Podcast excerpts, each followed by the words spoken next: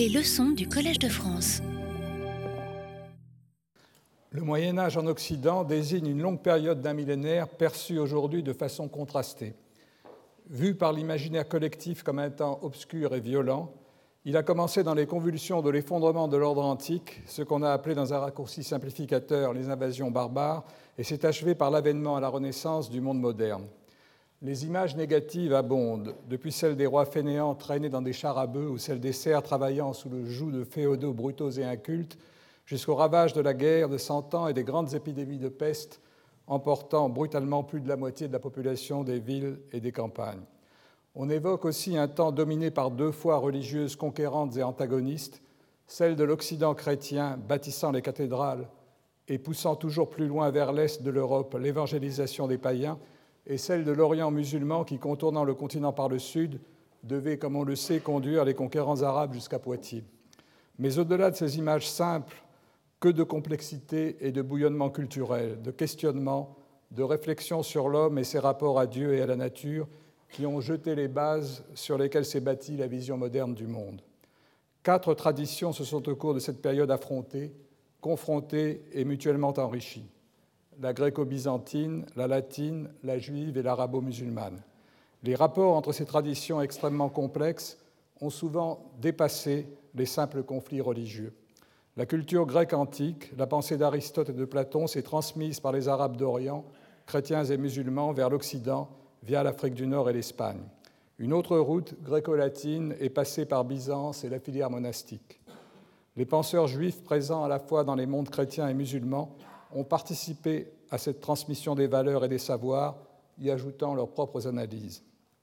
Les textes qui jalonnent ce double parcours abordent une grande diversité de questions fondamentales sur la logique et l'argumentation, le problème des universaux, la structure et la connaissance de la réalité, la théorie du jugement et celle de l'identité personnelle.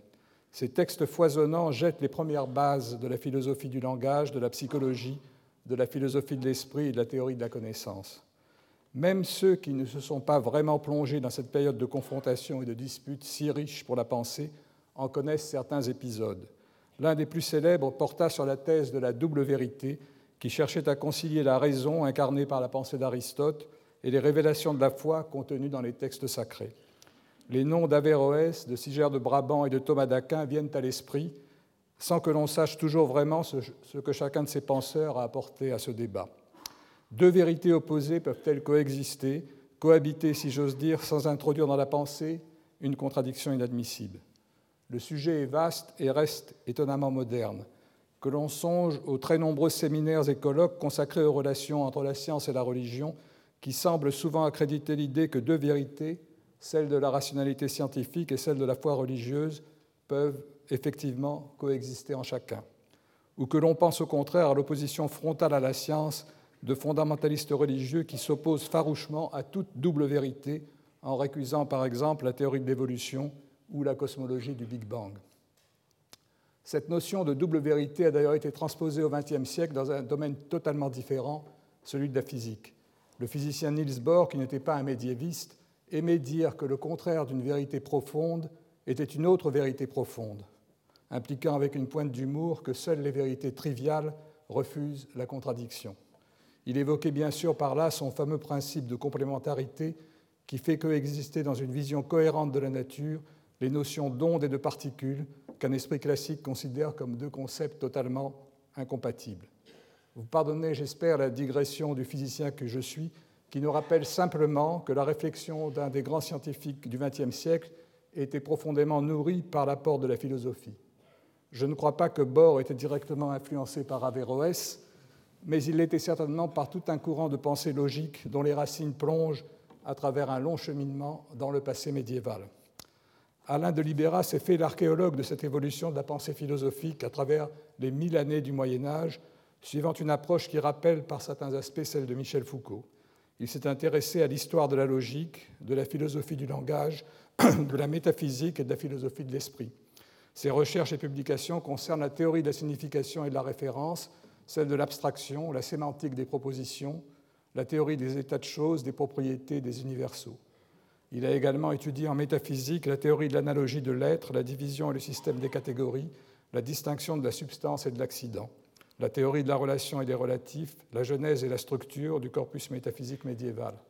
En philosophie de l'esprit, ce sont la tradition médiévale du de anima, l'union de l'âme et du corps, la distinction de l'esprit et de l'âme qui ont retenu son attention. Il a aussi abordé la question du sujet de la pensée, la théorie des espèces intentionnelles, la théorie des idées et de la représentation. Comme il se plaît à le souligner, ces travaux l'ont conduit à établir des rapprochements entre les sources médiévales et la philosophie et la psychologie moderne, voyant par exemple dans la façon dont les penseurs du Moyen Âge ont analysé le sujet un prélude à la pensée de Descartes, voire à certaines théories psychanalytiques. Alain de Libera a traduit et commenté des œuvres de Thomas d'Aquin, d'Averroès et Maître Eckhart, et publié plusieurs ouvrages sur l'avéroïsme latin et la mystique rhénane. Il a édité plusieurs textes fondamentaux de la logique du XIIIe siècle. Alain de Libera, je n'ai pu qu'aborder de façon très rapide euh, votre parcours, votre carrière euh, de, grand spécialiste de l'histoire de la philosophie médiévale. Et je conclurai simplement en rappelant euh, en quelques mots votre parcours académique. Après un début de carrière comme professeur de psychopédagogie à l'École normale d'instituteurs de Quimper, vous avez été nommé au CNRS comme attaché puis chargé de recherche au Centre d'études des religions du livre, l'un des laboratoires de l'École pratique des hautes études. Vous avez été ensuite élu directeur d'études à la cinquième section sciences religieuses de l'EPHE au laboratoire d'histoire des théologies chrétiennes dans l'Occident médiéval. Vous avez enfin été appelé en 1997 par l'Université de Genève à occuper une chaire d'histoire de la philosophie médiévale.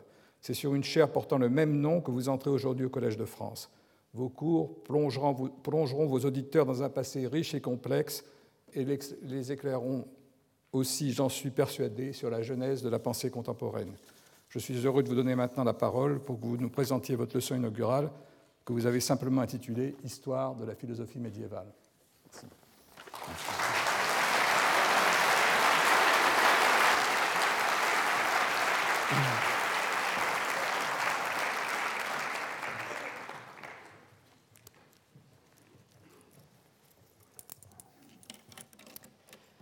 Quand on a une fois goûté la philosophie moderne, il est assez difficile de s'apprivoiser avec celle des scolastiques. Tout y respire la rudesse et la barbarie, les questions les plus abstraites et les plus inutiles, celles dont on n'aurait jamais dû s'aviser, sont accumulées les unes sur les autres. Et loin que l'expression répare le fond des choses, elle y ajoute un nouveau désagrément par sa tristesse et son obscurité. La peine d'un voyageur qui traverse des campagnes arides et incultes n'est pas plus grande que celle d'un esprit raisonnable qui est obligé par devoir de se donner au scolastique de lire les 21 volumes in folio d'Albert le Grand ou les 17 attribués à saint Thomas d'Aquin. Monsieur l'administrateur, Mesdames, Messieurs les professeurs, chers collègues, chers amis, voilà ce qui vous attend. Ou plutôt, voilà ce que serait, à partir d'aujourd'hui, notre commun destin, à nous qui avons au moins une fois goûté la philosophie moderne, à moi qui suis obligé par le devoir de ma charge de me donner au scolastique, à vous que le désir de savoir conduirait une nouvelle fois, euh, quoique assez inexplicablement peut-être, dans cette vénérable enceinte. Oui, voilà ce qui nous rassemblerait si le diagnostic posé en 1737 dans son Histoire critique de la philosophie par André-François Deslandes, commissaire général de la Marine et membre de l'Académie de Berlin, était fondé. Obscurité, tristesse, ennui. Redoutable trio qui, il faut l'avouer hélas, résume bien l'opinion que l'on eut longtemps, et naguère encore, de la philosophie au Moyen Âge. On dira que la vie de l'auteur de L'art de ne point s'ennuyer et des réflexions sur les grands hommes qui sont morts en plaisantant ne saurait clore l'affaire, sans doute. Mais il est loin d'être isolé. Dès 1735, le marquis Legendre de Saint-Aubin brossait, dans son traité de l'opinion, l'identique portrait d'un âge philosophique irrémédiablement gâté par l'abus de la logique. Certes, sous sa plume, on s'y ennuyait moins que sous celle de Deslandes.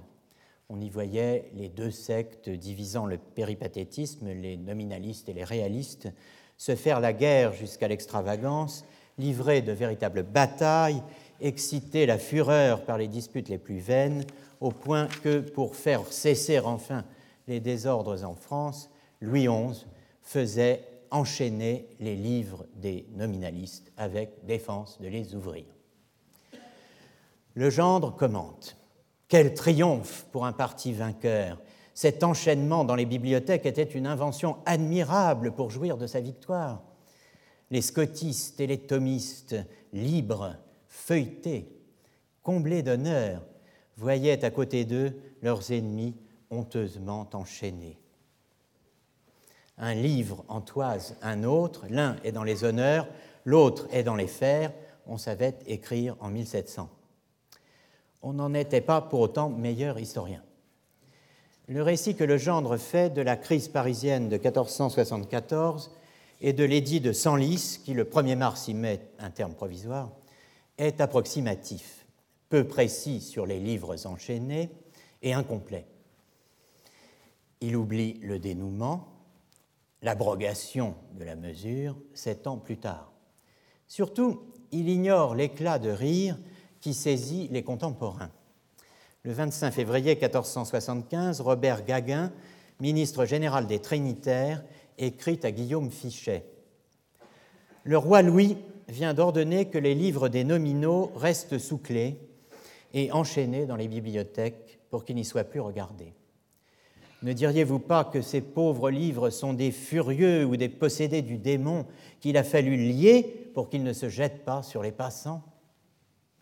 Lier plutôt que lire, bel anagramme, mais, disais-je, après le rire des humanistes vient l'abrogation. Nous sommes en France. Le prévôt de Paris, Jean d'Estouteville, écrit à Monsieur le recteur et messieurs de notre mère, l'Université de Paris, que le roi l'a chargé de faire déclouer et défermer tous les livres des nominaux et de faire savoir dans les collèges que chacun y étudierait désormais qui il voudrait. Un des premiers historiens modernes de l'Université de Paris, Eugène Dubarle, commente en 1829, 1829 pardon, cette nouvelle disposition du roi fut accueillie avec acclamation et elle produisit les effets ordinaires les nominaux n'étant plus persécutés, ne tardèrent pas à tomber dans l'oubli. On pourrait ajouter, et avec eux, tous les scolastiques. L'adhésion à un monde social, culturel et politique nouveau, quelques noms qu'on lui donna, humanisme, renaissance, réforme, ayant scellé le rejet de l'ancienne manière de penser, l'abandon des faux savoirs médiévaux au profit, dira-t-on, de la vraie science, ou de la théologie vaine au profit de la vraie foi.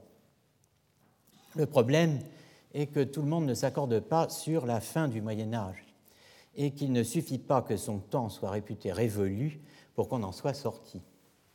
Nous sommes encore plus scolastiques que nous ne pensons, écrit en plein XVIIIe siècle l'abbé de Condillac dans le cours d'études rédigé pour Ferdinand de Bourbon, petit-fils de Philippe V, avant de préciser que, par scolastique, il entend ce mélange confus de philosophie et de théologie canonisé en même temps que saint Thomas par Jean XXII le 18 juillet 1323. Depuis le XVIIIe siècle, l'histoire a progressé. Notre Moyen Âge n'est plus celui de Condillac, moins encore celui de Deslandes et Legendre. Il est moins obscur, moins confus, moins triste, moins ennuyeux. Mais qu'est-ce au fait que ce Moyen Âge, notre Moyen Âge? Certes pas un nouveau Moyen Âge, ni l'objet vite nominé, plus vite oublié, d'un courant d'air du temps qu'on appellerait nouveau médiévisme. Le Moyen Âge que je dis nôtre est celui que je tiens de mes maîtres à la cinquième section de l'école pratique des hautes études. Paul Vigneault, qui y enseignait l'histoire des théologies euh, médiévales, Jean Jolivet, les religions et les philosophies dans le christianisme et l'islam au Moyen Âge. C'est aussi celui du prédécesseur de Paul Vigneault à la section des sciences religieuses, Étienne Gilson, directeur d'études d'histoire des doctrines et des dogmes, avant d'être élu à une chaire d'histoire de la philosophie du Moyen Âge au Collège de France et d'y prononcer le 5 avril 1932 une leçon inaugurale intitulée Le Moyen Âge et le naturalisme antique, où il rendait hommage aux deux savants dont l'esprit de son propre enseignement ne cesserait, disait-il, de, porter la marque, bien qu'aucun des deux ne fût médiéviste. le philosophe, sociologue et anthropologue Lucien Lévy-Bruhl et Henri Bergson. Le Moyen Âge, ou plutôt les Moyen Âge, qu'un étudiant pouvait à la fin des années 1960 découvrir dans les livres d'Étienne Gilson, qui avait quitté le Collège de France dès 1950, ou les, séminaires de Paul Vigneault, tenus en Sorbonne jusqu'en 1976, étaient en réalité bien différents.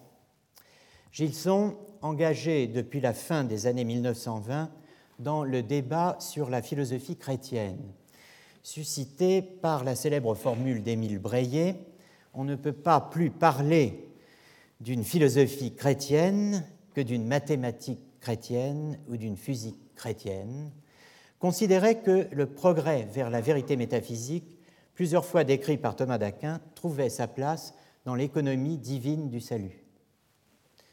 Vigneault, qui n'avait cessé de travailler le rapport entre philosophie chrétienne et théologie de l'histoire,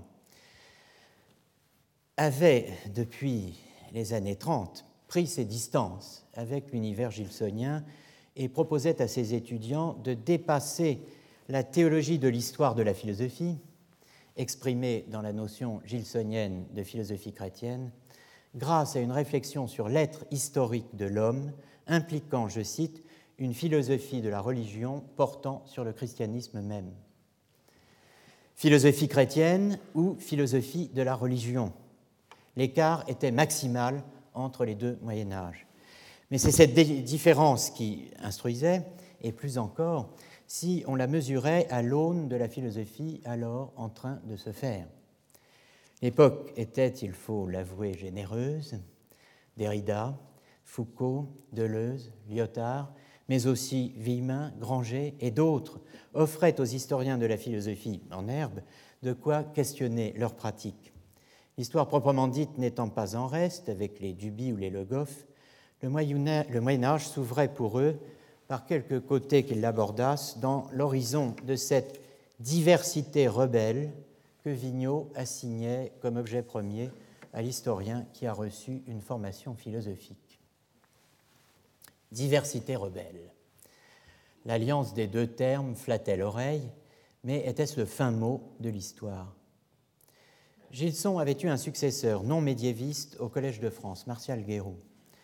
Dans Histoire et technologie des systèmes philosophiques, sa leçon inaugurale, prononcée le 4 décembre 1951, l'auteur de L'évolution et la structure de la doctrine de la science chez Fichte, 1930, rejetant les catégories historiographiques alors usuelles telles que réalisme, idéalisme ou criticisme, caractérisait par l'idée de structure toute philosophie, entendue à la fois comme monument singulier et système individuel de preuves démontrant des vérités. Structure non pas générale, mais individualisée, indissociable des contenus qui leur étaient adhérents. Structure. Un concept était là qui semblait ouvrir une voie nouvelle, permettant d'arracher les études médiévales aux schémas historiographiques hérités contradictoirement du XVIIIe et du XIXe siècle. La somme théologique érigée en un geste panofskien en cathédrale du savoir, le formalisme scolastique, sa technicité, ne se prêtait-il pas mieux que tout à la description que Guéroux faisait de la réalisation de la double fin de la philosophie, construire un monument, démontrer une vérité, lorsqu'il évoquait, je cite, la soumission à des lois immanentes inhérentes aux formes dans lesquelles la pensée philosophante s'enferme tout en les instituant, lois et formes qui s'imposent malgré lui au sujet. À la fin des années 60, le temps semblait venu pour un jeune médiéviste de revisiter le Moyen Âge avec les outils conceptuels de sa génération, de confronter la diversité, qu'elle fût ou non rebelle, et la structure, qu'elle fût générale ou individualisée. C'est ce que j'entrepris dès 1975, date de mon entrée au CNRS, dans le Centre d'études des religions du livre, fondé par Paul Vigneault, le médiéviste, Georges Vaida, l'hébraïsant, et Henri Corbin, l'islamologue. Je continuais sur cette voie à l'École pratique des hautes études et à l'Université de Genève, ma seconde patrie philosophique, jusqu'à ce que l'Assemblée des professeurs du Collège de France me fit l'insigne honneur de m'élire à cette chaire d'histoire de la philosophie médiévale qui, à peu de choses près, un adjectif à la place d'un substantif reprend l'intitulé qui fut celui d'Étienne Gilson.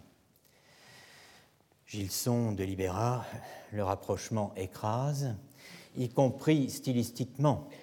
En des temps où les idiolectes et les manies syntaxiques dévastaient la prose française, Gilson avait en effet alors bien seul maintenu les exigences de la phrase bien faite, de la pensée claire et du color rhythmicus, instillant du Chateaubriand dans Dinscott, là où tant d'autres se contentaient de mettre du Trissotin dans Vadius.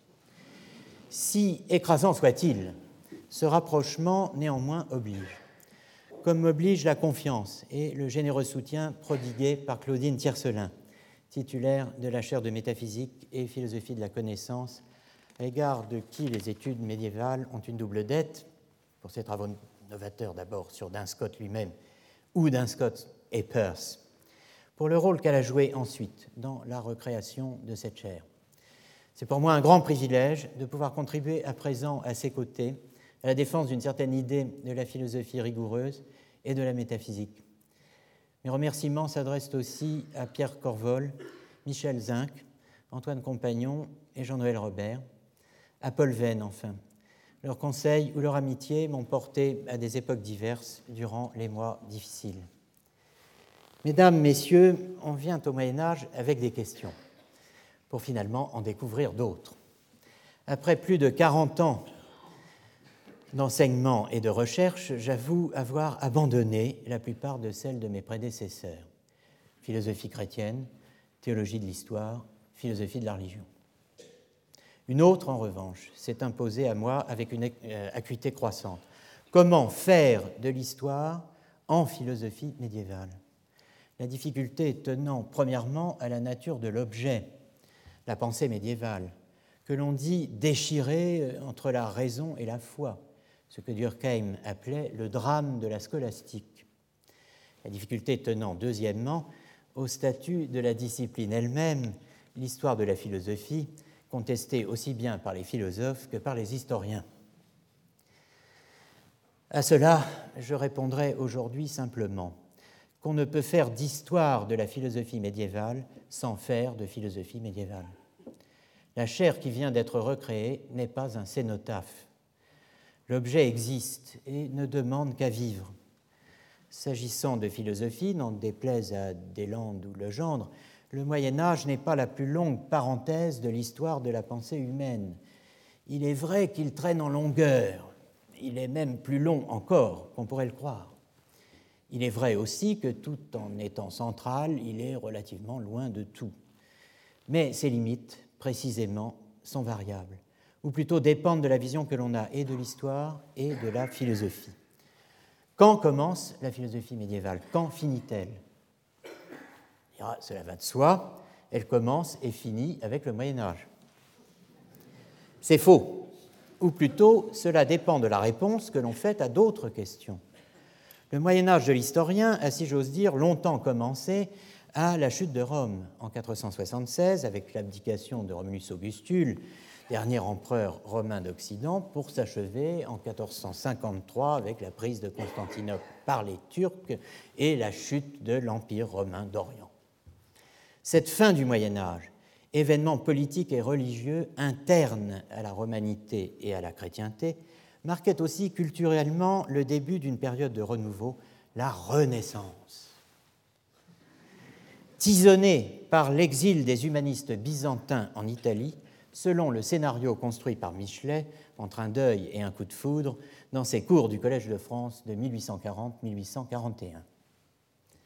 Condillac, qui n'emploie pas le mot majuscule de Renaissance, mais ceux de naissance, de renaissance et de révolution, qu'il suffit d'entendre ensemble avec leurs minuscules pour arriver à Michelet, juge tout autrement que lui l'intrusion de ces Grecs dont l'afflux fait la fortune des langues mortes au détriment des vivantes, ruinant les espoirs qu'avaient suscités bien plus tôt un Dante, un Petrarca et un Boccaccio.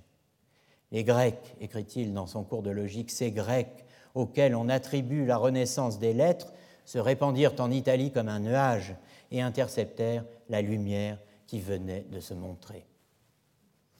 On le voit, il n'y a pas de périodisation historique pure. L'histoire politique se lie étroitement à l'histoire culturelle et celle-ci à l'histoire littéraire qui, sur la même trame, peut tisser deux récits de sens exactement opposés. Il en va évidemment de même pour l'histoire de la philosophie. Dans la seconde édition de la philosophie au Moyen Âge, Gilson pose la première borne à la prise de contact de la religion chrétienne avec la philosophie, au deuxième siècle de notre ère, dès qu'il y eut des convertis de culture grecque. Le récit qui s'ensuit emprunte donc les trois chemins qui s'offrent a priori, retenons le terme, aux chrétiens. À peine ont-ils rencontré Philosophia. Condamnation, absorption dans la religion nouvelle, utilisation aux fins de l'apologétique. Ce scénario mériterait de longs commentaires. Le temps m'impose d'aller directement au mien. La philosophie médiévale ne peut s'ouvrir que sur un événement pour la philosophie. En l'occurrence, la fermeture de l'école néoplatonicienne d'Athènes en 529 par l'empereur chrétien Justinien, qui provoque l'exil en Perse des euh, derniers philosophes païens d'Athènes, de Damasius et Simplicius à Isidore de Gaza. La même année, l'école d'Alexandrie l'autre école néoplatonicienne encore en activité, amorce avec Jean Philopon un virage vers le christianisme qui sera rapidement achevé par ses successeurs. Fermeture, exil, conversion. Voilà le premier épisode. Quel est le dernier? Pour Ernest Renan, le monde bascule quand, je cite, le 4 avril 1497, Nicolas Léon Nicotomeo monte dans la chaire de Padoue pour enseigner Aristote en grec. La création d'une chaire de philosophie émancipée de la tutelle du latin arabisé des scolastiques, de leur catégorie décharnée et de leur jargon sauvage, voilà qui marquerait la fin du Moyen Âge en philosophie. La thèse est précise, il ne manque que l'horaire du cours, elle est excessive, mais elle attire l'attention sur un point essentiel. L'entrée du grec et du même coup de la Grèce, alors orientale, en Europe. Un autre épisode possible serait la création de chaires de grec et d'hébreu, sans oublier celle de mathématiques, au Collège de France en 1530. Un troisième, aux datations variables, la montée en puissance scientifique des langues vulgaires. Un dernier qui les réunit tous, l'abandon conjoint du latin, d'Aristote et de la loi religieuse. Giordano Bruno s'y essaie en 1584 dans le Spaccio della Bestia Trionfante, l'expulsion de la bête triomphante. Le bûcher du Campo dei Fiori lui répond le 17 février 1600. Revenons au commencement. Pour qui la fermeture de l'école d'Athènes est-elle un événement? Pour nous. Pas pour les chrétiens orientaux, pas pour les latins. Pas pour les chrétiens orientaux qui, depuis longtemps, ont donné le baptême à la philosophie en faisant de la philosophie selon le Christ la vraie philosophie, qu'il s'agisse de la vie chrétienne comme telle ou de sa forme parfaite, la vie monastique. Pas pour les latins, qui peuvent dire avec Augustin, Verus philosophus est amator Dei, le vrai philosophe est amant de Dieu. Toute frontière est poreuse, tout événement cache un processus. La philosophie étant pour les Byzantins et de là pour les Juifs et les musulmans la science étrangère, étrangère au nous de la communauté religieuse. Faire l'histoire de la philosophie médiévale, c'est faire l'histoire d'une série d'acculturations philosophiques. Qui dit acculturation dit appropriation, assimilation active d'un mot translatio, qui signifie à la fois transfert et traduction. Qui dit acculturation dit aussi concurrence compétition, rejet, refus. Le tournant spatial, spatial turn, opéré en histoire, est aussi important pour un médiéviste que le tournant linguistique et le tournant cognitiviste en philosophie.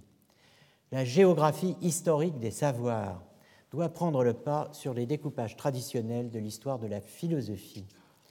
Ce qui s'élabore actuellement chez les historiens au titre des lieux de savoir, en l'occurrence et entre autres, l'étude de la production et de la circulation des savoirs, celle des pratiques de sociabilité ou des conditions matérielles du travail intellectuel, ne peut non plus demeurer hors champ.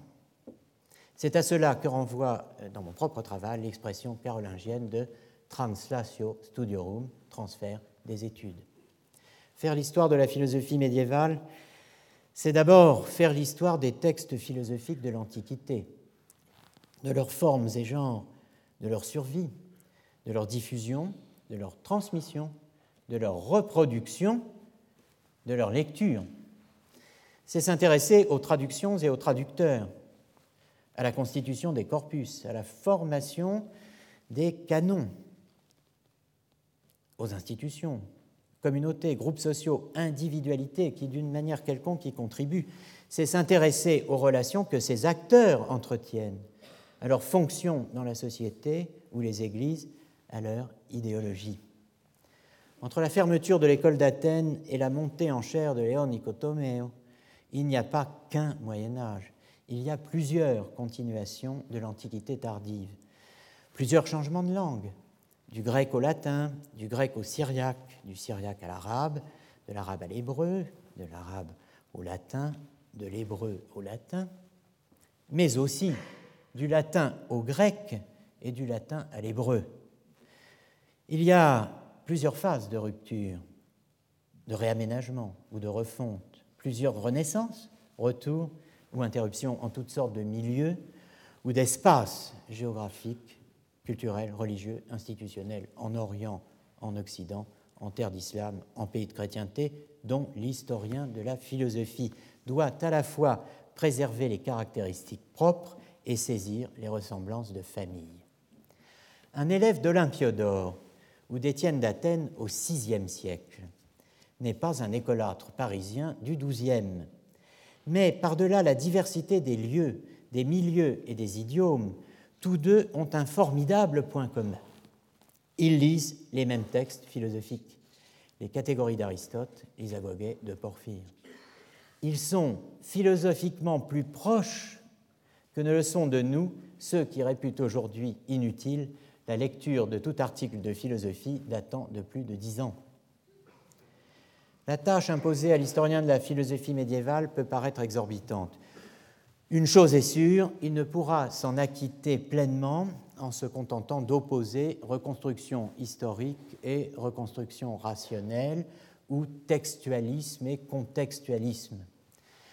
Rapporté à la distinction opérée par Quentin Skinner en 1969, l'histoire de la philosophie médiévale, telle que je la conçois, occupe une place originale. Elle a affaire à des textes, mais ce n'est pas un textualisme au sens skinnérien du terme, une théorie du texte seul, tout le texte, rien que le texte, puisqu'elle n'aborde pas le texte sans son contexte.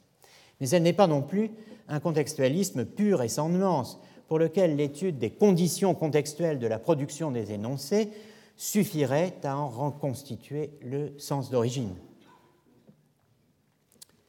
Je rejoins sur ce point Skinner, comme je le rejoins dans l'analyse des divers mythes auxquels est selon lui exposé l'historien du texte seul. Premièrement, le mythe des doctrines, qui impose rétrospectivement à un auteur un cahier des charges théoriques défini par un ensemble de thèmes obligés fixés par l'historien. A pack of tricks we play on the dead, écrit Skinner. Deuxièmement, l'anachronisme par anticipation, qui confond la signification qu'une œuvre pouvait avoir pour son auteur avec la portée qu'elle a acquise après coup. Troisièmement, le mythe de la cohérence, qui oblige l'interprète à neutraliser les antinomies, les contradictions ou les divergences qui travaillent une œuvre pratique qui m'évoque la méthode d'exégèse symphonique ou concordiste que les philosophes de l'Antiquité tardive appliquait à la lecture de Platon et d'Aristote, puis la scolastique à Aristote lui-même, puis la scolastique tardive et la néoscolastique à Thomas d'Aquin. Enfin, le mythe de l'influence, auquel en 1999 j'ai tenté d'opposer les notions de traçage et de traçabilité. La même année, dans L'art des généralités, un livre consacré aux théories de l'abstraction, j'utilisais pour la première fois l'expression d'archéologie philosophique par laquelle je définis aujourd'hui l'ensemble de mon travail, auparavant présenté sous les appellations connexes d'histoire des corpus et d'histoire des réseaux. Le mot d'archéologie impliquait une référence à Foucault qui réclame une explication. C'est Kant qui a introduit l'expression dans la réponse à une question mise au concours par l'Académie de Berlin en 1791 quels sont les progrès réels de la métaphysique en Allemagne depuis le temps de Leibniz et de Wolff Kant y risquait cet oxymore, une histoire a priori, dont Foucault se souvenait sans aucun doute en frappant, dès la préface des mots et des choses, son propre a priori historique, à l'effet, devait-il avouer par la suite, un peu criant. L'expression est de Foucault. C'est en tout cas lui qui, polémiquant avec Georges Steiner, a relancé l'idée kantienne d'une histoire philosophante de la philosophie, entendue comme philosophische Archäologie, autrement dit dans son interprétation comme l'histoire de ce qui rend nécessaire une certaine forme de pensée. C'est ce sens que je reprends dans mon propre travail. Jusqu'où peut-on suivre à la fois Guérou et Foucault conceptuellement et narrativement? La question me prie et me tient encore. C'est pourquoi, tout en continuant de chercher à Paris des structures en histoire, je commençais de regarder ailleurs vers l'autre pays du rugby, l'Angleterre, Oxford en l'occurrence, où de 1935 à 1941 avait enseigné un philosophe qui était aussi, au sens propre du terme, un archéologue. Je veux parler de Robin George Collingwood. Gardons pour l'avenir la confrontation de sa théorie des présuppositions absolues avec les lois et les formes de Guérou d'une part l'épistémée de Foucault, d'autre part, dont, avouons-le, je redoutais alors, mais plus maintenant, l'issue, j'empruntais au philosophe anglais de quoi pratiquer ce que je voyais comme une version pragmatique du structuralisme en histoire.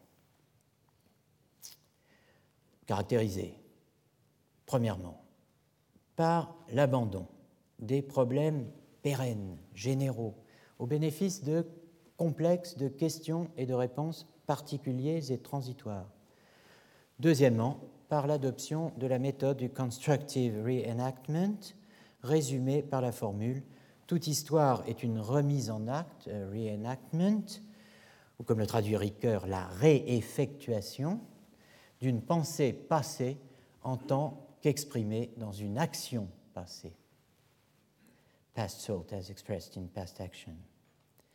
Le reenactment est la version anglaise et archéologique de ce que Heidegger appelle phénoménologiquement objectivation dans une compréhension vivante, in lebendigen Verstehen. J'y reviendrai. La réeffectuation constructive a une dimension structurale originale qu'un structuraliste dira trop faible et un non-structuraliste trop forte. C'est celle du complex of questions and answers elle permet de ne pas s'incliner avec Lévi-Strauss devant la puissance et l'inanité de l'événement, comme dans une file de condoléances en se hâtant vers la sortie, la structure de l'événement de pensée en tant qu'événement. On ne peut dire avec l'auteur de Du miel aux cendres qu'il n'y a rien à dire, sinon qu'il est arrivé. Il peut de fait être réeffectué et par là redonné à penser. L'intéressant est qu'il ne revient pas seul. Si l'on suit Collingwood, toute pensée appartenant à un complexe de questions et de réponses, la tâche du philosophe archéologue ne peut en effet se borner à exhumer une thèse pour l'étudier, l'évaluer, la discuter de manière atomistique. Il doit réeffectuer son questionnaire d'origine de manière holistique et littéralement repenser cette pensée dans et avec l'ensemble auquel elle appartient. L'archéologie philosophique réclame de faire sien non seulement les vocables et les questions d'un philosophe, ce qui va de soi, mais au-delà leur organisation, leur structure, le mot est de Collingwood. Qu'est-ce de fait qu'un complexe question-réponse? Un CQR. C'est ni plus ni moins qu'un QCM, un questionnaire à choix multiples. La différence est qu'au lieu d'y répondre oui ou non en mettant une croix dans une case, telle, euh, pardon, en mettant une croix dans une case, oui, euh, tel un croyant sans signature, on répond par deux séries d'arguments, textuels puis rationnels. C'est donc bien l'ensemble question-réponse lui-même qui doit être effectué, tout l'ensemble, si compliqué ou intriqué soit-il, pour le cas échéant, être ensuite l'objet d'une prise de position, d'une réfutation ou d'une critique ponctuelle, voire globale on dira c'est infaisable. C'est pourtant ce qu'un médiéviste fait la plupart du temps, et même trois fois pour chaque pensée qu'il ravive. Une première fois en éditant le texte qui contient l'ensemble questions-réponses, car l'archive médiévale est largement inédite. Une deuxième en le traduisant, car le lectorat latiniste tente à s'amenuiser. Une troisième en l'analysant conceptuellement, ce qui est le but du jeu, quoi qu'en disent ceux qui opposent, de, de manière trop rigide, culture du commentaire et culture de l'argument, philosophie continentale et philosophie analytique. Les trois activités, éditer, analyser, traduire, sont mentalement indissociables et toutes trois sont requises. Éditer, c'est d'abord copier. Transcrire un manuscrit, c'est comme lire une partition invisible dans la concaténation des signes et abréviations couchés sur le papier ou le parchemin. C'est entrer aussi dans la durée d'une œuvre. Il y a des invariants en histoire. Euh, même si le portable a remplacé le calame, on ne transcrit pas plus vite aujourd'hui qu'hier, je le crains, un folio de 25 cm sur 16. Le trajet qui va de l'œil à la main est le premier geste du reenactment. On ne peut éditer une phrase sans repenser une pensée, y compris en se trompant. Les médiévaux sont les plus vieux disciples de Collingwood. Il suffit de jeter un coup d'œil sur un texte philosophique ou théologique du Moyen Âge tardif pour voir qu'il est la plupart du temps composé d'un ensemble de questions et de réponses, articulées sur la base de structures argumentatives précises, correspondantes à des pratiques pédagogiques bien définies, donnant elle-même lieu à des genres littéraires solidaires mais variés, questions disputées, par exemple, ou questions quadlibétales, la forme universitaire du tournoi, la question adressée au maître qui s'y risque étant posée par n'importe qui, à quolibet, sur n'importe quoi, des quolibet. Rue d'époque, la liste serait longue. En émerge le format disputationnel agonistique, les dynamiques de conflit et d'alliance entre acteurs concrets et actants abstraits qui apparentent la marche du concept à un mouvement social. Les 30 dernières années ont vu un accroissement vertigineux de l'archive, amplifié par les nouveaux moyens de reproduction, de stockage et de mise en circulation des données cette formidable accumulation de textes, d'auteurs, de thèmes, d'événements, est-elle encore exploitable conceptuellement? On pourrait en douter. À un certain stade de googlisation des données, la diversité rebelle ne donne plus à penser, elle sature la vue. La question n'est pas nouvelle. Un tenant de l'emplotment, ce qu'on appelle la mise en intrigue, qui, selon le mot de Ricoeur, introduit un premier décalage épistémique entre l'événement tel qu'il est survenu et euh, l'événement tel qu'il est raconté, enregistré et communiqué, dira que le champ événementiel objectif dans lequel le narrateur trace un itinéraire est de toute façon divisible à l'infini. Le danger pour l'historien de la philosophie médiévale n'est donc pas d'une autre nature aujourd'hui qu'il y a un ou plutôt deux siècles, c'était, et cela reste, comme l'écrit Paul Venn, d'être aspiré par le gouffre de l'infinitésimal s'il cesse de voir les événements dans leurs intrigues. D'autres s'interrogeront sur la diversité elle-même, suivant Arthur, euh, Lovejoy dans euh, la euh, grande chaîne de l'être, The Great Chain of Being, l'œuvre qui, en 1933, a jeté les bases de l'histoire des idées. Dans ce très beau livre, la formule est de Pierre Bourdieu dans son cours sur l'État.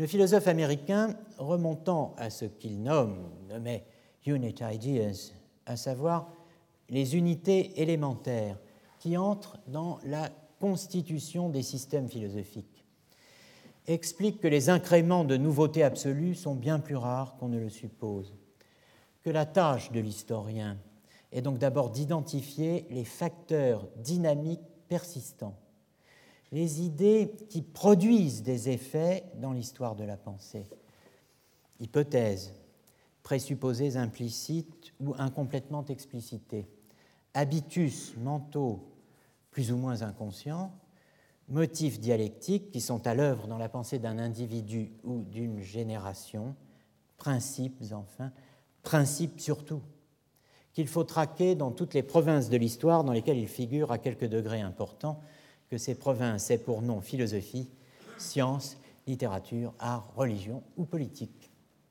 l'histoire de la philosophie est une affaire de principe. Telle est la prémisse que l'archéologie philosophique emprunte à la trop décriée histoire des idées. Que l'on tienne pour la mise en intrigue ou pour la quête des idées élémentaires ou pour les deux. L'accumulation des données n'est pas en tout cas une difficulté en soi.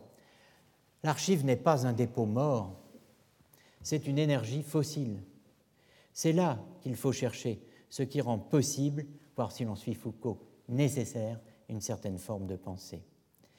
L'histoire-narration, qu'impose à mon sens l'énergie de l'archive médiévale, est une histoire du troisième type, selon l'expression de Ricoeur, où au-delà des acteurs, des individus, des groupes, des classes et des forces en conflit, interviennent d'eux-mêmes à titre d'actant les principes, les distinctions, les schèmes ou les structures conceptuelles et argumentatives. Les invariants ont une histoire. Les structures se transforment, les événements eux-mêmes ont une durée. La forme de pensée dont je m'occupe est l'articulation moderne des notions de sujet, d'agent, de moi et de personne. Le thème principal de mon enseignement au Collège de France dans les premières années sera donc cette archéologie du sujet, dont la publication de Naissance du sujet en 2007, de la quête de l'identité en 2008 et ce matin même de la double révolution a posé les fondements. Comment et pourquoi le sujet, substance ou substrat passif, chose porteuse d'accident dans l'ontologie d'Aristote, est-il devenu sous le nom de je, sujet humain d'action?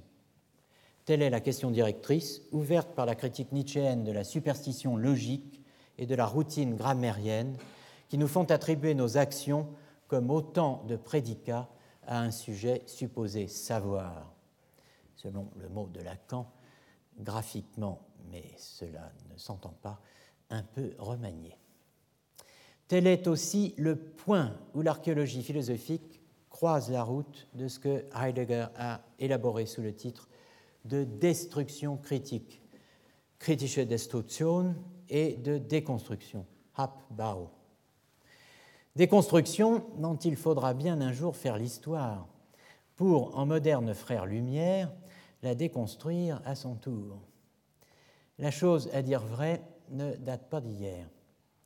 C'est le cours fribourgeois du semestre d'été 1920, Phénoménologie de l'intuition et de l'expression, qui propose la première élaboration véritable de la notion de déconstruction qui a aujourd'hui conquis le monde après avoir conquis les départements de French Studies nord-américains et plus récemment les ministères parisiens. Partant d'un diagnostic posé sur la situation philosophique contemporaine, pour élaborer phénoménologiquement une théorie de la formation des concepts philosophiques, eine Theorie der philosophischen Begriffsbildung. Heidegger donne une description précise de l'Abbau comme libération, qui induit une certaine conception de l'histoire et des conditions de possibilité de la Geistesgeschichte ou histoire intellectuelle. Les philosophies historiques, comme on dit les événements historiques, n'ont le statut de fait que dans une collecte ou ressaisie philosophique vivante, in lebendiger philosophische Erfassung.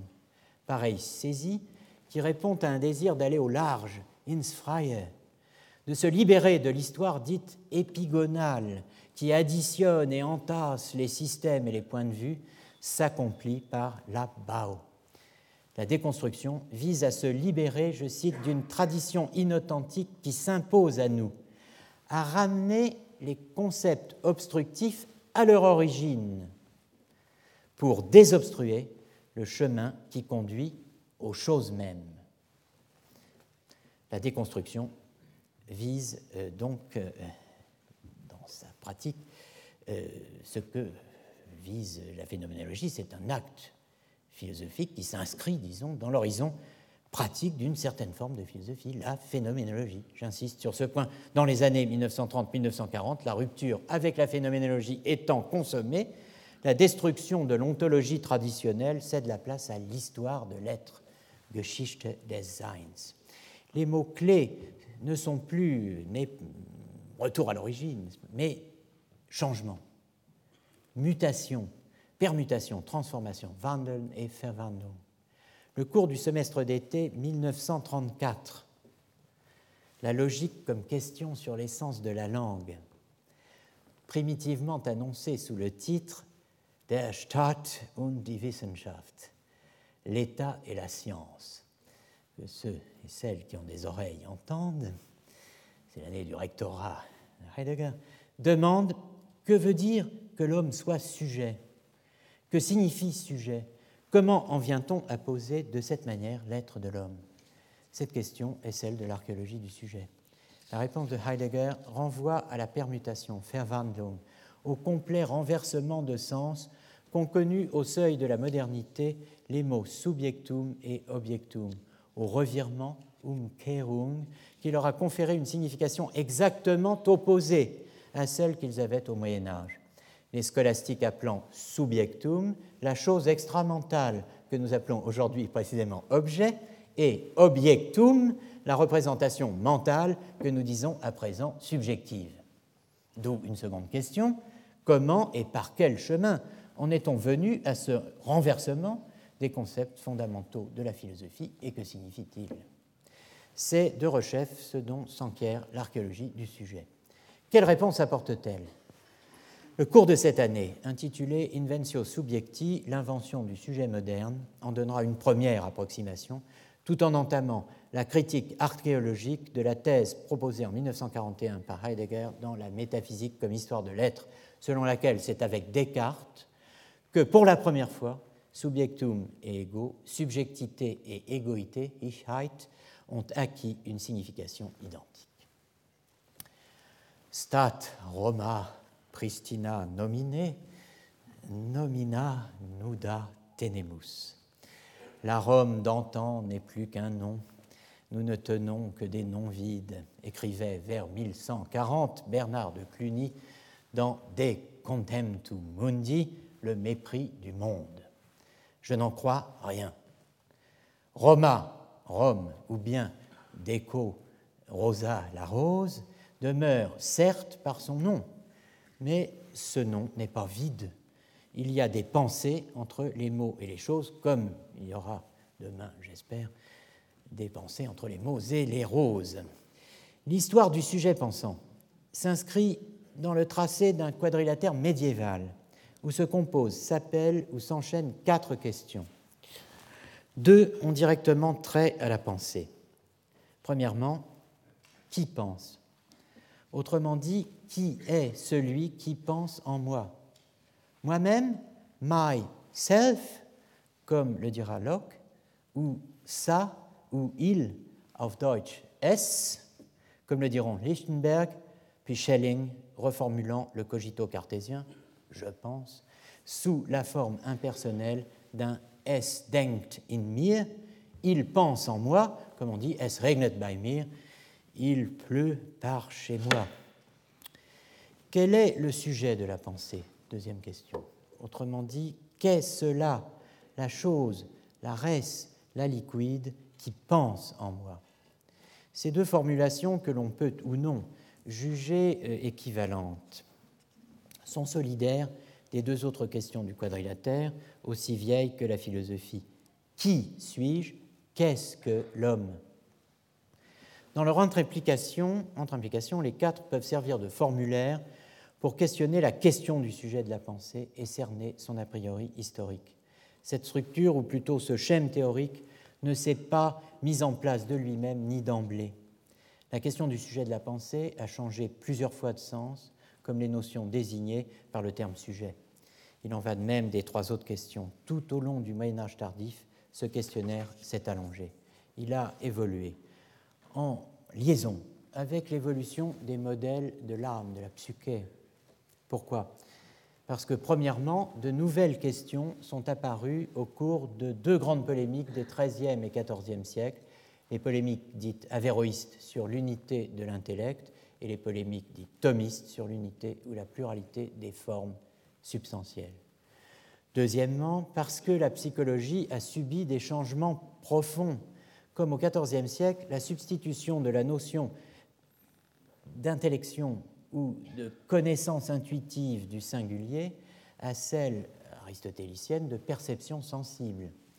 Troisièmement, parce que la science de l'âme, centrée par le de anima sur l'intellect, l'exercice de la pensée et de la connaissance, a vu croître la part dévolue à l'analyse des émotions attribuée par Aristote au composé corps-intellect, le koinon. D'où un problème nouveau.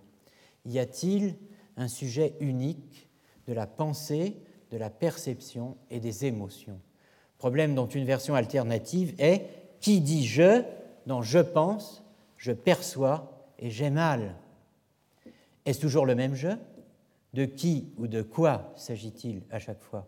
De l'âme, du corps, du composé, de la personne comme sujet de l'union de l'âme et du corps, ce nouveau problème fait un lien entre le Moyen Âge tardif et l'âge classique, entre les polémiques avéroïstes et un nouvel ensemble de discussions, les polémiques cartésiennes. C'est le problème de l'unité de l'homme. Avec lui, le questionnaire s'allonge encore. En demandant si l'homme, corps et âme, est un être un par accident ou un être un par soi. Les maîtres du XIVe siècle formulent la question qui sera au centre des polémiques déclenchées contre Descartes par les aristotéliciens calvinistes d'Utrecht en 1641. L'axe Averroès-Descartes est capital pour l'histoire du sujet agent. Suivre cet axe, c'est bâtir plusieurs intrigues. L'autoroute heideggerienne de l'histoire de l'être n'est pas le seul chemin que doit emprunter l'archéologie. Il y a d'autres itinéraires. L'archéologie du sujet ne saurait être la simple mise en récit de la préhistoire du sujet cartésiano-kantien dans la tradition scolastique ou même antique et médiévale. S'il y a d'autres itinéraires, c'est qu'il y a d'autres destinations. Thomas Reid, plutôt que Descartes, Franz Brentano plutôt que Kant, donc aussi d'autres traditions que l'on découvrira à mesure. Où va la philosophie médiévale? C'était le titre original de cette leçon. Oui, où va-t-elle? Elle va là où est la philosophie. Elle est là où va la philosophie.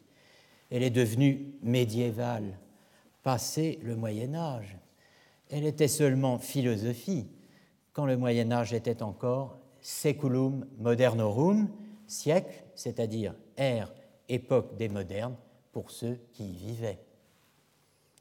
Aujourd'hui, elle va là où doit aller celle ou celui qui veut relater, c'est-à-dire aussi mettre en relation son histoire. À Cordoue ou à Vienne, mais aussi à Paris ou à Édimbourg les deux nouvelles Athènes. l'une française sous les Valois, l'autre britannique lors du Scottish Enlightenment. L'enquête sur les dynamiques spatiales de la philosophie moderne, menée dans le cadre de la Sociology of Philosophies, peut être reprise, mutatis mutandis, par le médiéviste. L'archéologie du sujet nous entraînera, en tout cas, dans l'espace, comme dans le temps. Du concile de Chalcédoine, 451, à la philosophie écossaise du XVIIIe siècle, à la philosophie autrichienne du XIXe, et pour finir, je l'espère, à la déconstruction de la déconstruction. Un tahafut à une destruction destructionniste du troisième millénaire, un projet avéroïste pour le post-postmodernisme. Le voyage sera long. Les voyages forment la vieillesse. Le voyageur est malgré tout un peu pressé par le temps. Sa hâte de commencer n'a donc d'égal, monsieur l'administrateur, mesdames, messieurs, chers collègues, chers amis, que le désir de servir dignement l'institution qui, 64 ans après le départ d'Étienne Gilson, a fait le choix inattendu, mais exaltant pour son récipiendaire, de recréer au Collège de France une chaire d'histoire de la philosophie médiévale.